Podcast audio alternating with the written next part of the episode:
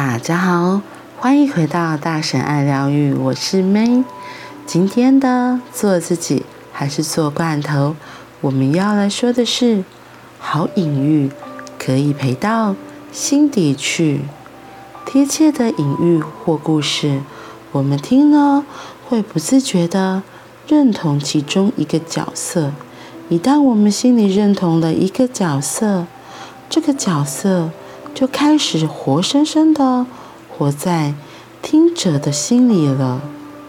隐喻有时只是一句简短的形容词，你可能听朋友这样描述过自己的状况：我的眼前一片黑暗。这时，你可以很同理的回应说：“那一定很难受。”你也可以选择用隐喻来靠近朋友。黑暗哦，那是不是会很期待看到亮光早一点来到？或者你也可以探索一下，说说那个黑是怎么样的黑呢？日常生活中，我自己常常用动物的隐喻，像是。小花豹、小马、小红准来表达自己。熟悉我的朋友都会问：“你的小红准在哪里？”我会说：“小红准在黑黑的夜里，枝头上吹着风，风咻咻叫，好冷，好冷的冬夜。”这样的传达。有时比直接说出心情还要更接近内在状态，也更生动、立体的被了解。好隐喻可以陪到心底去。嗯，哈克这里举他自己是小红隼，然后。所以他用小红隼的状态来说自己的现在状态。我记得我们以前也是在陪女儿睡觉的时候，比较早的时候，她大概就是三四岁以前吧，我也陪她睡。我就是会在床上陪她睡觉，会跟她讲床上的睡前故事，然后就会有出现一堆。很奇怪的角色，一下子是，呃，猫啊、狗啊，然后或是猪啊，许多的小动物，然后来说，可能就是这样，就是利用说故事的方式来讲，可能白天发生的状况，对，然后就说着说着让他听，我觉得就是。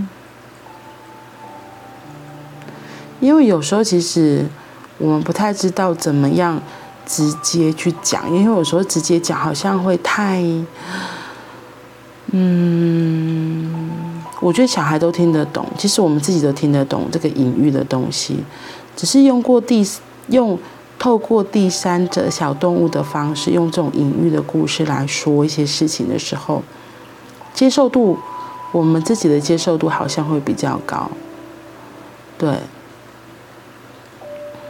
不然很容易一不小心就会掉到那个是非对错，就会觉得哎，自己是不是做哪里做的有什么状况，然后有时候就会下意识的很反弹，会不喜欢，所以我们就是会用透过说故事的方式来跟他说我自己的观点，对，然后有时候会问他，那觉得。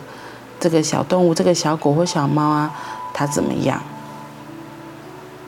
不过我觉得这种说这种故事的时候，就是要特别的注意，因为就像催眠一样，都是在半睡半醒的状态。那其实，在半睡半醒的状态，就是大家的潜意识大门都是打开的，所以当下说的故事，很容易就是会滑进他的心底，所以他会记得的。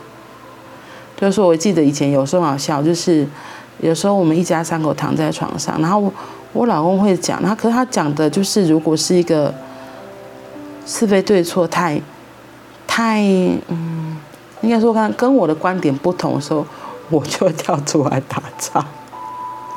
所以这个也很有意思。嗯，我觉得就是每个父母都会有，应该说是每个人都有自己的对，所以都会用自己的对来传递给自己的小孩。所以我们说故事真的就是要很很注意啊，对，不然小孩真的就是一个吸收的海绵，他听到什么就会吸进去。所以为什么小孩都像自己的爸爸或妈妈？因为他就是耳濡目染这样子接收到这样子的讯息啊。嗯，所以为什么人家说身教重于言教？因为你很多无意识，就是肢体语言会藏的更多的秘密，是你自己都可能不知道的。嗯，好啦，所以隐喻也是我们在生活中可以好好来练习的。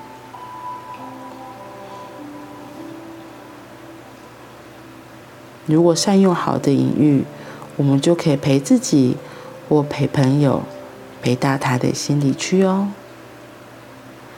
那我们今天就先到这里，我们明天见，拜拜。